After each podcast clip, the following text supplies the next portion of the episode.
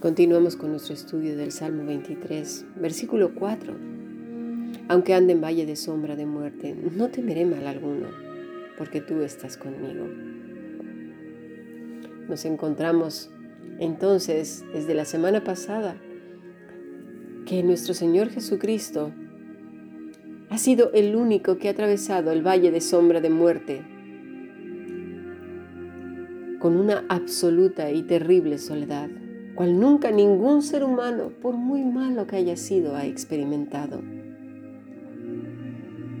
Ahora, en Lucas 23, 32, lo vemos en aquella cruz, molido, extremadamente dolorido, escupido, vejado, entre dos ladrones. Dice Lucas 32, 23, 32. Llevaban también con él a otros dos, que eran malhechores para ser muertos. Y cuando llegaron al lugar llamado de la calavera, le crucificaron allí, y los dos malhechores, uno a la derecha y otro a la izquierda. Y Jesús decía, Padre, perdónalos porque no saben lo que hacen y repartieron entre sí sus vestidos echando suertes. Al Rey de Reyes y Señor de Señores, en sus últimas horas, en lo peor de la sociedad, ahí lo pusieron. Lejos de sus honores, de sus loores, de su majestad y de su gloria. Y me pongo a pensar, ¿cómo puede ser posible que muchas veces nos demos aires de grandeza? Satanás se ha encargado de que el hombre se crea más uno que otro, que un color es mejor que otro. De hecho, la palabra razas no debería de existir. Somos una sola raza humana. Pero, pero Él es así, Él divide. Satanás divide y también multiplica, porque la maldad la ha multiplicado entre los hombres y ha llegado al punto que nos creemos más unos que otros.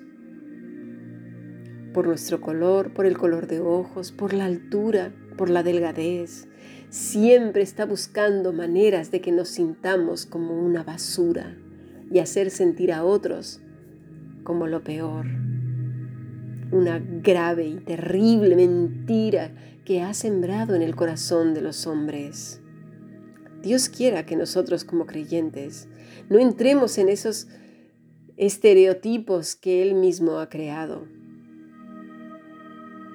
Parece que solamente una cierta parte de la humanidad que tiene unos ciertos rasgos, una cierta cultura, un cierto nivel social es el que merece el honor, ¿verdad?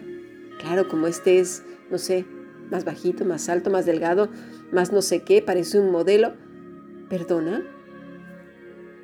¿Acaso Jesús era un modelo? ¿Quién sabe cómo era? ¿Nos enseñó que eso era el valor de las personas? ¿Nos enseñó que eso valíamos? También Satanás tiene la respuesta. Nos hace decir una y otra vez como un cliché, es lo que vale es lo de dentro, lo de fuera no importa, pero lo decimos de dientes para afuera, porque en el corazón ni nosotros mismos nos lo creemos. Sentimos un rechazo profundo por nosotros mismos, por nuestro color de ojos, por nuestra eh, forma del cuerpo, por nuestra estatura, por la casa donde nacimos, Ay Dios, ¿cómo te fuiste a equivocar? ¿En serio? Pues me hubieras dado una familia rica y no sé, con unas facciones más bonitas y una estatura más alta, más baja, yo qué sé. Tantas cosas, tantas tonterías de las que estamos llenos. Pero son tonterías que hacen mucho daño. Aquí estaba el Señor Jesús, en medio de dos ladrones, en silencio y ese silencio es maravilloso muchas veces. Por estarnos quejando a la hora de atravesar el valle, nos perdemos la bendición de entrar en profunda intimidad con el Maestro. Ya hemos visto que allí se encuentran las mejores aguas. Ahora vamos a ver que no solamente se encuentra eso, hay más cosas.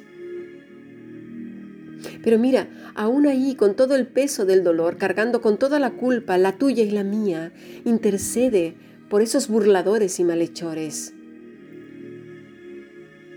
Padre, perdónalos porque no saben lo que hacen. No se estaba fijando en su dolor.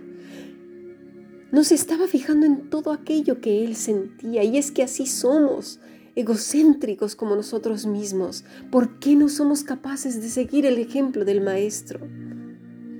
Él no se fija en sí mismo. Él intercede aún en sus últimas horas. Soportó la burla, pero pareciera como si el mismo Satanás estuviese dando cuenta del grave error que había cometido. Hay de las almas que confían en el enemigo, hay de aquellos, porque están del lado equivocado. Del lado equivocado. Vemos ahí entonces a su lado uno que estaba cumpliendo su, su justo castigo, uno a la derecha y otro a la izquierda.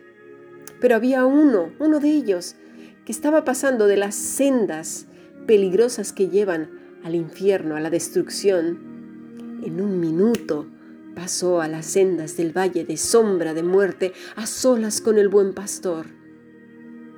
En un momentito cambió su vida. Versículo 39. Y uno de los malhechores que estaban colgados le injuriaba diciendo, si tú eres el Cristo, sálvate a ti mismo y, a nosotros.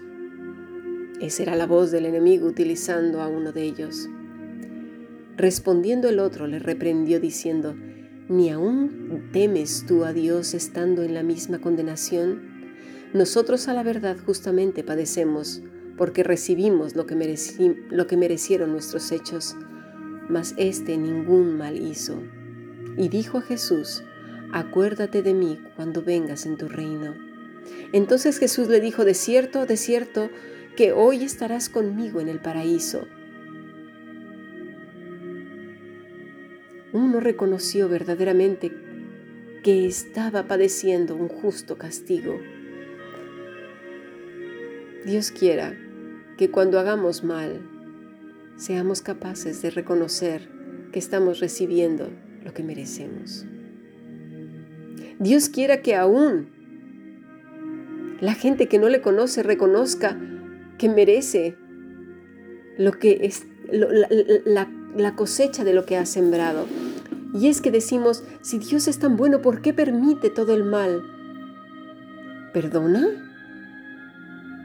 ¿Todavía te atreves a hacer esa pregunta cuando recibes el sol diario? ¿La luna? ¿Las estrellas? ¿Tu oxígeno? La gracia de Dios está sobre la tierra aún si Dios la retirara. Es que no sé qué pasaría. No, no, no lo podemos imaginar, no hay imaginación que alcance a comprender eso porque solo conocemos la misericordia de Dios sobre la tierra. Pero si esa es la preocupación de la humanidad, ¿por qué Dios no castiga? Serán castigados ellos también, porque no hay justo ni siquiera uno. Sin embargo, aquí tenemos un hombre que reconoce sus faltas y reconoce la deidad de Cristo. Pero vemos a un Jesucristo que no está centrado en sí mismo, sigue siendo Dios.